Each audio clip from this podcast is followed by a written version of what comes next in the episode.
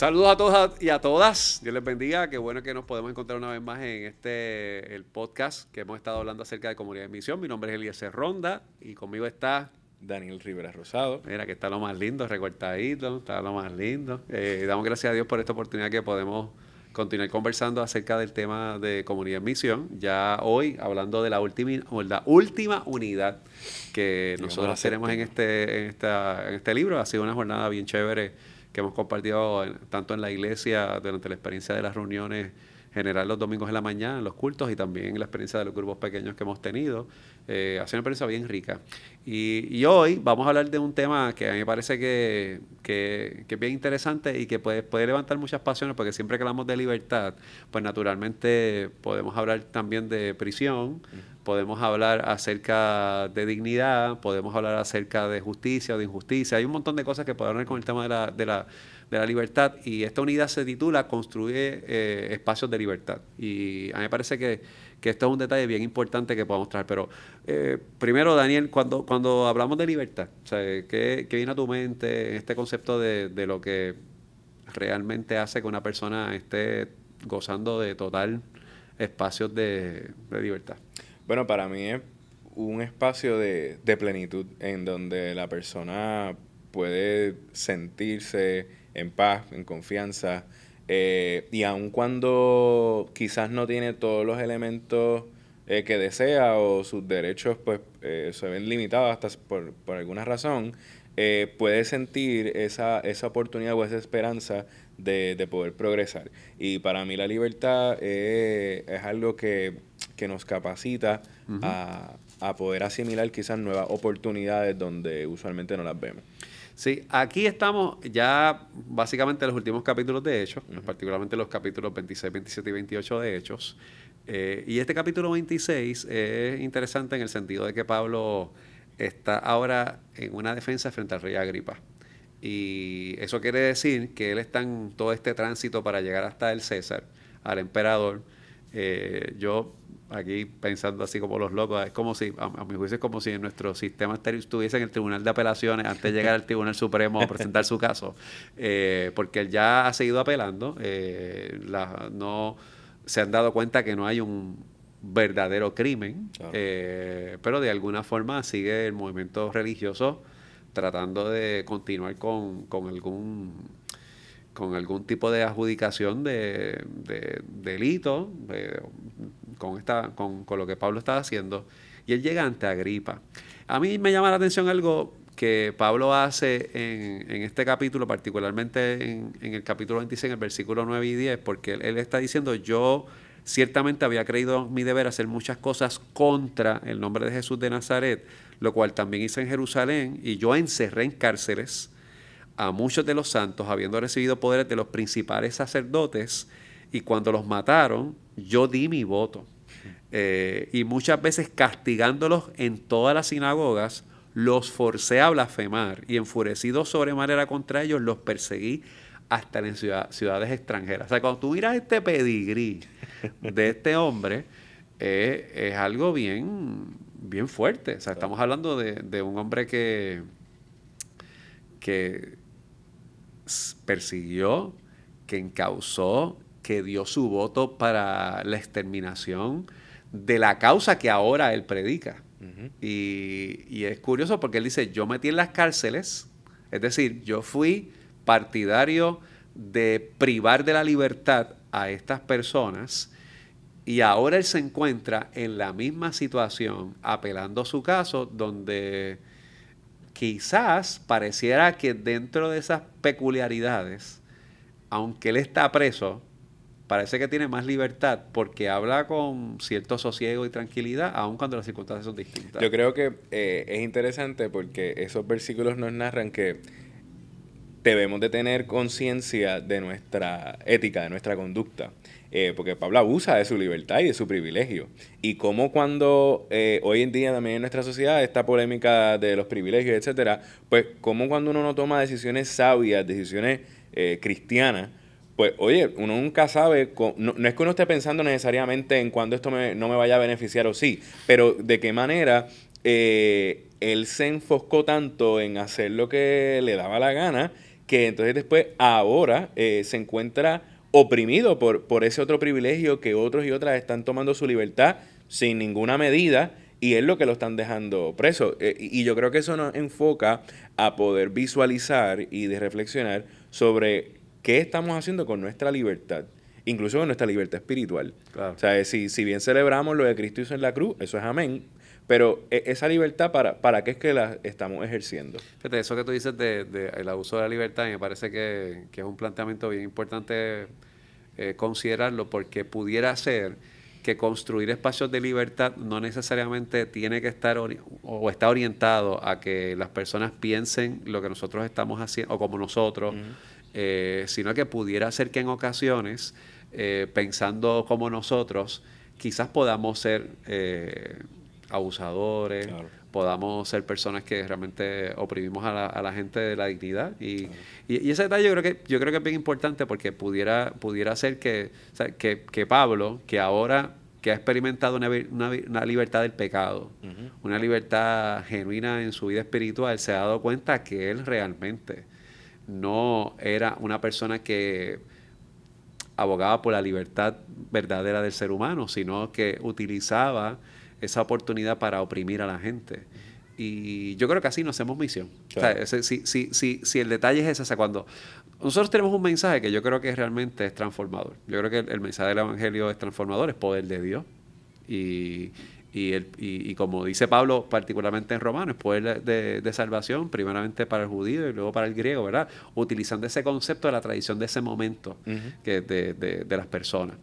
Eh, pero de lo contrario, cuando el poder es abusivo, cuando el poder realmente es coercitivo, cuando es impositivo, cuando el poder realmente no permite que la persona pueda razonar y entrar en, razón de, lo que realmente es el mensaje del Evangelio, pues es opresivo, eh, es contrario. Y, pues vivimos verdaderamente presos pensando que somos libres. Y fíjate que en este encuentro con Agripa, aquí hay un choque de libertades está este, eh, este mandatario que tiene la libertad política y militar. Y, que es el que determina. Correcto. O sea, un magistrado como lo tenemos conocido nosotros. El juicio está en sus manos. y entonces está Pablo, que está aparentemente con todas las de perder, sin embargo, su, su libertad espiritual desde el Evangelio le permite aún así intentar persuadirlo. Eh, y, ahorita dialogábamos como este asunto de lo que el, rey luego le, le dice, eh, mira, con tan poco tú me quieres persuadir. Eh, y yo pienso que de manera sarcástica le, dice, por poco me, me convences, como, muchas veces nosotros frente a la vida estamos eh, en ese choque de libertades, como hay, hay cosas que quieren descarrilarnos y cuando vamos a la misión, yo creo que hay unas libertades que nos, que nos intimidan en nuestra sociedad, porque o pensamos que la gente está perdida o que hacen lo que le da la gana, pero como entonces nosotros y nosotras debemos no dejar que eso nos limite necesariamente, sino que cómo eso puede hacer que contamos también nuestro testimonio. Porque a lo que hemos hablado aquí, eh, tanto en la iglesia como en estos podcasts, yo creo que la parte del discipulado y la mentoría es bien importante. Y hemos dicho en otras ocasiones que la mentoría es contar eh, tu testimonio, lo que Cristo ha hecho para ayudar a otras personas. Por lo tanto, aunque quizás Agripa no se muestra como que el más sensible de, con, con lo que su privilegio y libertad le permiten, pero Pablo está ejerciendo esa parte, intentando mentorearlo, tirándose esa misión. Pues yo creo que ese es el mismo llamado que, tenemos nosotros en ese, en ese proceso. Mira, Agripa dice, cuando está terminando, dice, eh, esto es bien curioso, dice, ninguna cosa digna de muerte ni de prisión ha hecho este hombre.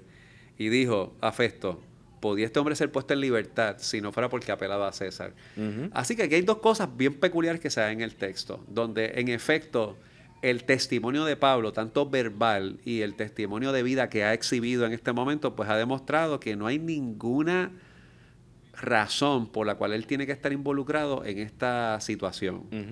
Eh, pero curiosamente, Pablo utiliza ese escenario como una oportunidad para él predicar a Cristo, para verdaderamente, verdaderamente demostrar lo que dice Juan 8:32, que cuando conoceremos la, conocemos la verdad somos verdaderamente libres. La prisión no determina su libertad, él comparte el Evangelio, Agripa como que, mira, este hombre no ha hecho nada para que lo metamos preso, pero pues hay una causa mayor que él tiene, él quiere llegar hasta el César, pues que llegue hasta el César.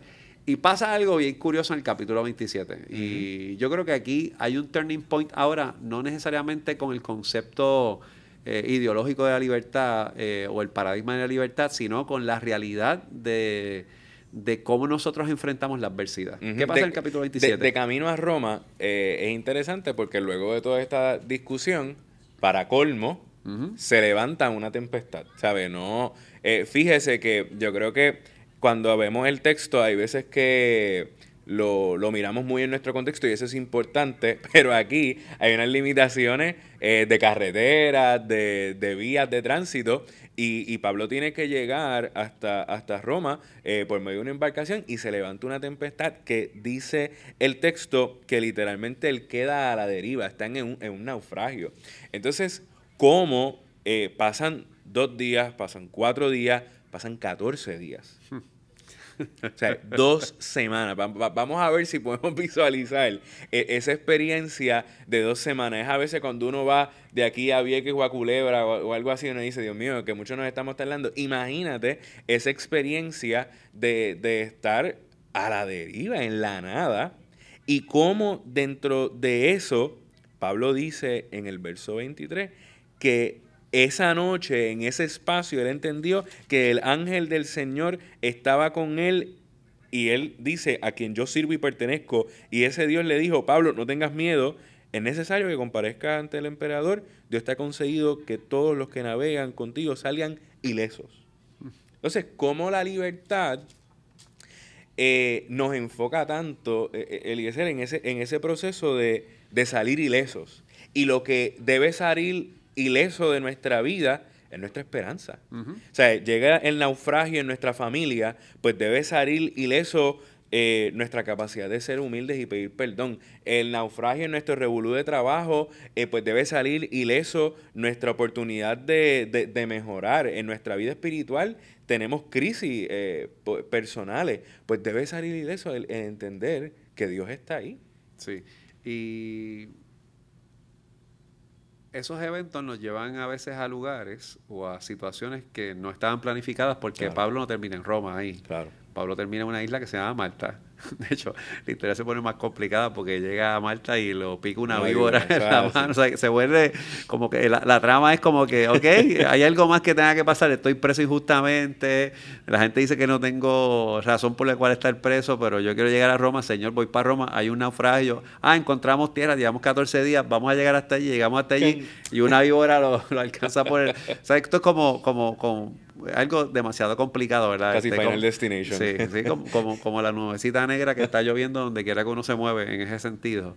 Eh, pero desde allí, volvemos otra vez. eh, eh, para mí lo, lo interesante es que, que en ese sentido, Pablo vuelve una vez más a hacer uso de la libertad para él continuar predicando, aun cuando está haciendo, en este caso, eh, invadido por todas estas circunstancias que no son cómodas. O sea, él di- dice, dice la escritura que, que cuando él se encuentra ahí, pues el padre de Publio, que es una persona que estaba allí en esa isla de Malta, estaba enfermo de fiebre y, de- y le, y- y le dijo que a Pablo fue a verlo y él oró por él, le puso las manos y, lo sanó. O sea, Pablo continuó dentro de su situación donde quizás podía ser libre, él podía haber eh, eh, desarrollado un- una fuga. Eh, se mantuvo. Fuga. se mantuvo ahí porque él entendía que tenía que apelar ante el César y, y- y eventualmente llega a Roma, eh, que es su, lo que él entendía que era importante apelar por la causa del Evangelio. Claro. Eh, y a mí lo que me llama la atención de esto, Daniel, es que si nosotros miramos esto desde la plataforma legal, jurídica, pues realmente Pablo no es libre. O sea, desde, la- desde el sentido eh, de la jurisprudencia, si po- podemos decirlo, pues Pablo sigue siendo eh, un, un confinado, eh, un delincuente, o por lo menos una persona detenida. Ya lleva años, ya han pasado dos años que había estado en el proceso. A- ahora ha habido hasta un naufragio. O sea, Pablo está realmente en una condición que si nosotros los miramos desde la dinámica popular que pensamos cuando estamos en la libre comunidad, Pablo no está en la libre comunidad, Pablo está preso. Esa es la realidad. Y estamos pensando aquí de cómo nosotros construimos espacios de libertad, pero la realidad es que esos espacios de libertad, según lo que vemos en estos últimos capítulos de Hechos, se construyen desde la prisión, donde uno no verdaderamente se manda, eh, donde uno no verdaderamente goza de todos los privilegios, aunque hay una libertad que trasciende esos privilegios.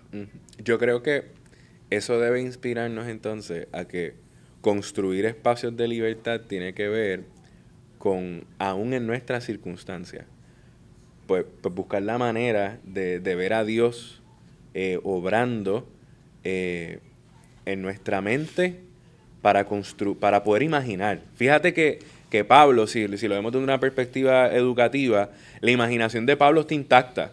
Porque es que tú te imaginas estar preso y tú dices, ah, hay un enfermo allí, ah, pues déjame orar por él y, querer sanarlo. Pues definitivamente tú no, tú no tienes esa, eso en tu mente para nada. Y cómo la, cómo la experiencia de, de tener esa, esa imaginación intacta afirma que Pablo había experimentado la verdadera libertad, que, que es la oportunidad del Espíritu precisamente de poder ir a los espacios hasta más encarcelados, más fuertes, eh, como una cárcel de hogar, como eh, y aún así poder predicar la libertad de Cristo. Mira, yo pienso en, a veces uno visita personas que están en el hospital y las circunstancias pues no son cómodas, tienen una condición o un tratamiento, eh, pero tienen un, han tenido una experiencia de encuentro con Dios que, que le ministran a todos los que están allí. Eh, no se mandan, no se pueden ir del hospital cuando ellos quieran, tienen que responder al tratamiento que el equipo médico le está diciendo que tienen que entrar eh, y son libres. Eh, comparten esperanza. También conocemos de casos de personas que están pasando por una prueba bien difícil o que, o que posiblemente quizás están enfrentando hasta un problema legal bien fuerte. no, eso no quiere decir que no, no lo sienten. Yo pienso que el que esté enfermo, evidentemente su cuerpo no está operando de una manera extraordinaria y ni cuando una persona tiene un caso de injusticia pues es que está cantando todo el tiempo con alegría. Hay momentos de mucho conflicto, pero cuando uno sabe en dónde está la confianza y ha puesto su confianza en el Señor, pues puede compartir un mensaje de, de restauración. Pablo, eh, curiosamente, cuando termina el libro de los Hechos, dice que él se quedó en esa casa alquilada donde él estaba preso predicando y atendiendo a todas las personas que llegaban donde él. Eh, y como dijimos en la última vez que nos reunimos en este podcast, desde ahí él escribió cartas a las iglesias. Y quiere decir que la verdadera libertad no es determinada por las circunstancias, eh, sino por lo que Dios ha hecho en nosotros y por la vocación, por las oportunidades que tenemos para servir.